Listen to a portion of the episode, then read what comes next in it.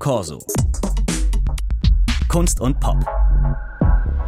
Mit Paulus Müller und heute mit zwei Gästen. Judith Fram und Fritzi Benesch. In Interviews mit Schauspielerinnen und Schauspielern, mit RegisseurInnen, da klingt die Arbeit an einem Film gerne mal glamourös und fast so, als sei das gar keine Arbeit, sondern alles nur ein Riesenspaß. Die Realität sieht aber anders aus. Knallharte Arbeit für die Menschen, die am Set arbeiten. Überstunden sind an der Tagesordnung. Die Beschäftigungsverhältnisse oft nur kurzfristig. Über die Machtstrukturen wissen wir ja auch, dank MeToo spätestens Bescheid.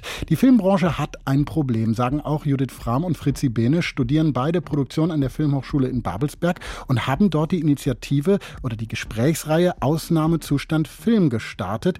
Das ist eine Gesprächsreihe, innerhalb derer sie mit anderen Leuten aus der Branche über die Arbeitsbedingungen sprechen und auch ein Umdenken so anregen zu einem familien- und menschengerechteren Arbeiten in der Branche.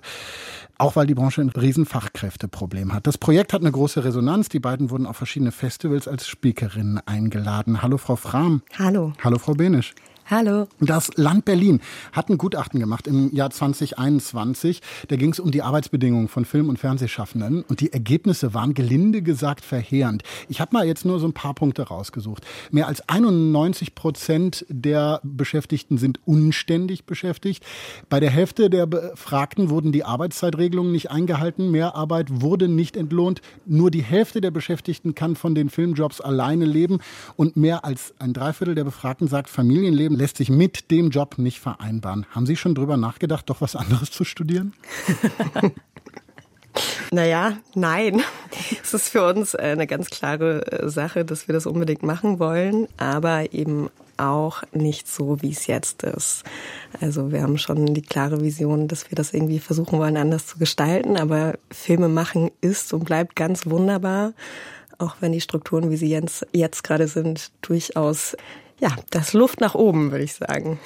Wie sieht denn das bei den Kommilitoninnen und Kommilitonen aus? Äh, viele von denen wenden sich aber dann ja schon irgendwann ab von der Filmbranche, oder? Ja, das ähm, gibt auf jeden Fall immer wieder Fälle, die ähm, sich nach dem Studium oder während dem Studium ähm, schon anfangen, dagegen zu entscheiden, auch gerade weil nach einem abgeschlossenen Studium man nicht immer die Garantie hat, dann auch äh, ins Arbeitsleben einzusteigen. Vor allen Dingen auch, wenn man eben Familien gründet. Das ist aber nicht nur im Studium so, sondern auch also es gibt ja auch noch viele andere Berufe in der Filmbranche, die eben nicht studienbasiert sind. Zum Beispiel Ausbildung. Ausbildung, Quereinstieg und so weiter. Und wir beobachten, dass es einen, also dass Menschen nicht nur nach der Ausbildung oder im jungen Alter, sondern auch im älteren Alter immer mehr der Branche den Rücken zukehren. Und das ist natürlich dann ein Riesenproblem, weil einfach, wie schon angesprochen, Fachkräfte fehlen. Wie kam es denn dazu, dass Sie da eine Gesprächsreihe initiiert haben? Naja, das, was wir beobachtet haben, gerade äh, bei uns im Studium und mit ähm, ja, Kolleginnen und, und Kollegen, die in unserem Alter sind, dass es eigentlich häufig äh, schnelle Schuldzuweisungen gibt, dass irgendwie gesagt wird, ah, die da in den Sendern oder die in dem und dem Gewerk oder so, das, was die machen, ist alles irgendwie nicht cool, das funktioniert nicht, das hat die und die Folgen. So, dass aber gleichzeitig relativ wenige Leute wirklich miteinander sprechen und versuchen zu verstehen, was denn auf der anderen Seite passiert, in dem anderen Gewerk oder in der anderen Institution und da wollten wir wirklich, ja, verstehen, warum die Bedingungen und die Strukturen in der Branche derzeit sind, wie sie sind.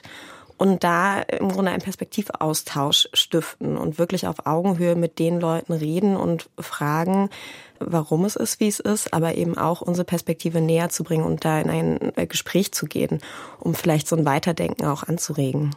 Die mhm. Gesprächsreihe hat jetzt schon einige Male stattgefunden. Wie war denn die Resonanz von Menschen, die zum Beispiel länger schon dabei sind und länger auch unter den ja, Zwängen der Branche leiden?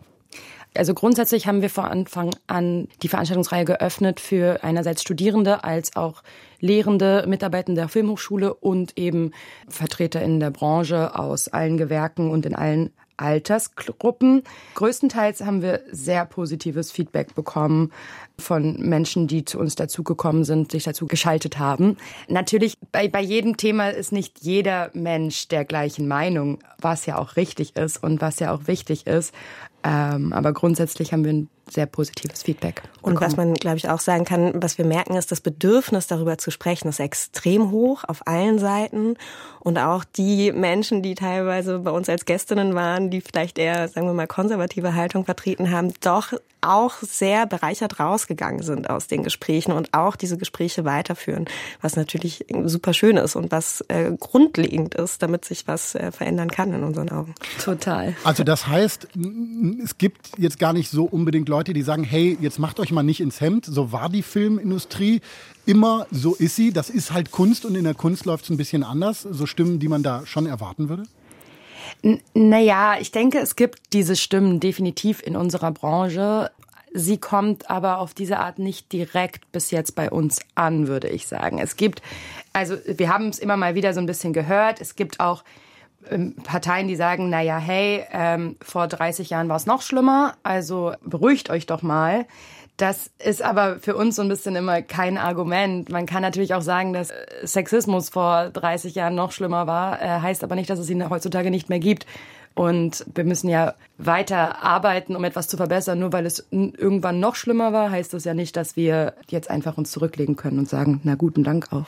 Gleichzeitig ist aber, glaube ich, kann man durchaus sagen, ist das natürlich grundlegendes Problem, weshalb wir überhaupt diese Gesprächsreihe gestartet haben, ne? weil es nach wie vor wir zumindest eine Erwartungshaltung erleben, äh, die nämlich ist so Film über alles, komme was wolle und wo auch viel Leidenschaft die die Arbeit beim Film sicherlich erfordert, aber wahrscheinlich auch in jedem anderen Beruf, um ehrlich zu sein, äh, in einer ziemlich krassen Aufopferungsbereitschaft verwechselt wird. Ne? Und das ist, glaube ich, schon so eine Kultur und genau dieses, ähm, naja, es ist, wir machen das schon immer so, wie wir es jetzt machen, ist, glaube ich, ja, einer der Gründe, warum wir angefangen haben, darüber zu sprechen. Ja. Sie haben ja auch gesagt, es geht ein bisschen darum, eine Analyse zu haben, ins Gespräch zu kommen, mal mhm. zu gucken, was läuft wie und warum läuft es vielleicht falsch. Da ist ja wirklich die große Frage, warum ist es so in der Filmbranche? Also, äh, da muss man ja auch danach fragen, wer profitiert denn davon, dass es so läuft? Wer profitiert davon, ist, glaube ich, eine schwierige Frage. Ich glaube, am Ende niemand so richtig. Ne? Also das Problemfeld ist ja ziemlich groß. Das heißt, die Filmbranche an sich ist ziemlich komplex und einer der Gründe ist, dass die Arbeit im Grunde immer projektbasiert stattfindet, auch wenn man festangestellt ist in Produktionsfirmen oder Sendern, arbeitet man immer an individuellen Projekten, die sehr spezifische, unterschiedliche Anforderungen und Herausforderungen mit sich bringen, die wiederum irgendwie unterschiedliche Lösungsansätze brauchen. So, und das, was wir, die Problemfelder, die wir insgesamt beobachten, ne, Sie haben es genannt, Fachkräftemangel, Nachwuchsmangel, mangelnde Diversität, äh, extrem krassen Gender Pay Gap, auch der überdurchschnittlich hoch ist mit 35 Prozent ähm, aber eben auch häufige Diskriminierung, extreme mentale Belastung, die überdurchschnittlich hoch sind im Vergleich zu anderen Berufsfeldern.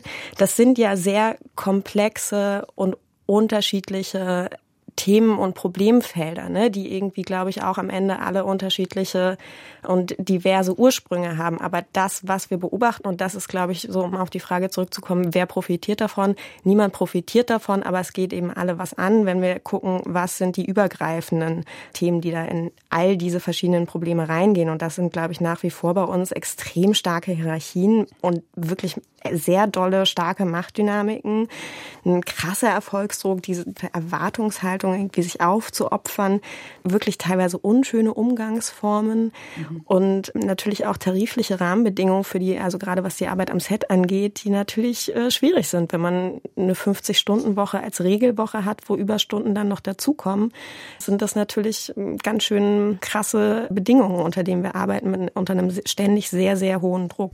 Und hinzu kommt, dass natürlich wenn etwas in sich geschlossen mehr oder weniger funktioniert, natürlich das Bedürfnis nach Veränderung sehr gering ist. Und jetzt kommen wir gerade, laufen wir darauf zu, dass es Probleme gibt, wie eben Fachkräftemangel, Nachwuchsmangel. Und jetzt erst wird dadurch angefangen, etwas in Frage zu stellen, was vorher vielleicht nicht so auf diese Art in Frage gestellt wurde. Die Filmbranche ist ja sehr in, der, in Deutschland, gerade durch den schnellen Wachstum im Fernsehbereich in den 90ern, super schnell gewachsen und es sind sehr viele Menschen in Führungspositionen gekommen, die da quereinstiegmäßig reingerutscht sind, ähm, was natürlich total super ist, aber nicht nur gute Folgen hat. So empfinden wir das auf jeden Fall, dass da einfach manche Sachen wurden nicht so oft in Frage gestellt und jetzt, wo wir in vielen anderen Branchen Fortschritt haben und neue Arbeitsweisen und neue Aufbauten von Arbeit, also so Stichwort New Work und so weiter, dass auch die Filmbranche sich anfangen muss, ein bisschen selbst zu hinterfragen, welche Strukturen machen mhm. Sinn, so wie sie sind und welche nicht. Und das ist auch ein Grund, warum wir eben unsere Gesprächsreihe gestartet haben, um so ein bisschen zu lernen, also weil wir eben, wir kommen ja von unten, wir sind ja Studierende, wir haben ja natürlich nicht von allem Ahnung. Und wir fragen uns einfach so ein bisschen, was macht denn Sinn, so wie es ist, und was macht denn keinen Sinn und welch, an welchen Rädchen kann man denn drehen? Genau da wollte ich gerade nachfragen. Sie haben ja. jetzt beide äh, betont, wie besonders und wie anders die Filmbranche ist. Da stellt man sich ja wirklich die Frage, ob es überhaupt geht, das anders zu machen, andere ähm, Branchen als Vorbild zu nehmen, die es schaffen, familienfreundlicher zu werden. Wie könnte es denn laufen? Welche Rädchen könnte man denn dann drehen? Naja, ich glaube, wir reden ja über zwei Aspekte. Ne? Auf der einen Seite geht es sehr klar um Arbeitsbedingungen. So, das ist, betrifft besonders irgendwie auch die Arbeit am Set, aber ich glaube auch alle Festangestellten. Und dann geht es um eine Arbeitskultur. Und ich glaube, oder was jetzt irgendwie auch schon viel praktiziert wird, was man ganz klar an den Arbeitsbedingungen verändern kann, sind Modelle wie eine Vier-Tage-Woche. Und die funktionieren sowohl in den Büros als auch am Set. Das machen immer mehr Produktionen und es stellt sich heraus, es ist gar nicht so viel teurer oder es lohnt sich zumindest ist, ne, dann kann man auch, gerade wenn es um die Arbeit am Set geht, in Schichtmodellen denken, dass wirklich wir eine acht Stunden Drehzeit haben, also eine Regiezeit von acht Stunden, alle Aufbauten von Licht, Szenenbild und so weiter und so fort kann vorher und nachher stattfinden, aber eben mit getrennten Crews, so dass die Arbeitszeiten eingehalten werden und die Ruhezeiten. Dann geht es natürlich irgendwie auch bis dahin, wirklich Familien- oder beziehungsweise Kinderbetreuung am Set anzubieten und auch ganz klar mehr Zeit und Geld in die Stoffentwicklung und die Vorbereitung zu stecken. So. Da kommen wir jetzt schon wieder in größere Bereiche rein, was die Filmfinanzierung angeht und so weiter und so fort. Aber ich glaube, das sind sehr konkrete Stellschrauben, die man wirklich, was die Arbeitsbedingungen angeht. Und der andere Aspekt, die Arbeitskultur, ist natürlich schon, dass da alle, jede einzelne Person bei sich anfangen kann ne? und wirklich irgendwie man wieder anfangen oder ich glaube, wir alle wieder anfangen müssen, einander zuzuhören und uns auf Augenhöhe zu begegnen ähm, und irgendwie mit Respekt zu behandeln und auch den Menschen wieder in unser Verständnis irgendwie in den Mittelpunkt zu stellen und nicht immer nur das Geld, das Geld, das Geld, weil davon ist eh immer zu wenig da, so ne. Aber irgendwie wollen wir ja auch alle äh, gut arbeiten und gerne arbeiten und Energie zurückbekommen von der Arbeit, die wir machen und am Ende tolle Filme machen. So, und da ist, glaube ich, ja, ist es eben was, wo alle anfangen können bei sich. Wir haben den Fachkräftemangel angesprochen, also den Druck auch, dass sich etwas ändern muss. Jetzt sagen Sie, es ändert sich auch schon was. Glauben Sie beide, Frau Frahm, Frau Benisch, dass wenn Sie dann richtig einsteigen in das Filmbusiness nach dem Studium, Sie da auch vielleicht in ein paar Jahren schon eine andere Filmwelt vorfinden? Naja, ich würde sagen, wir, wir hoffen es. Ich glaube aber, man kann grundsätzlich Veränderung nie äh, den anderen überlassen.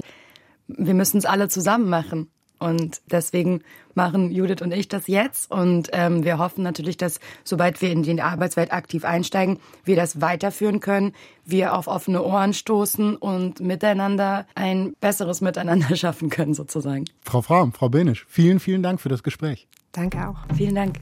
Corso. Kunst und Pop.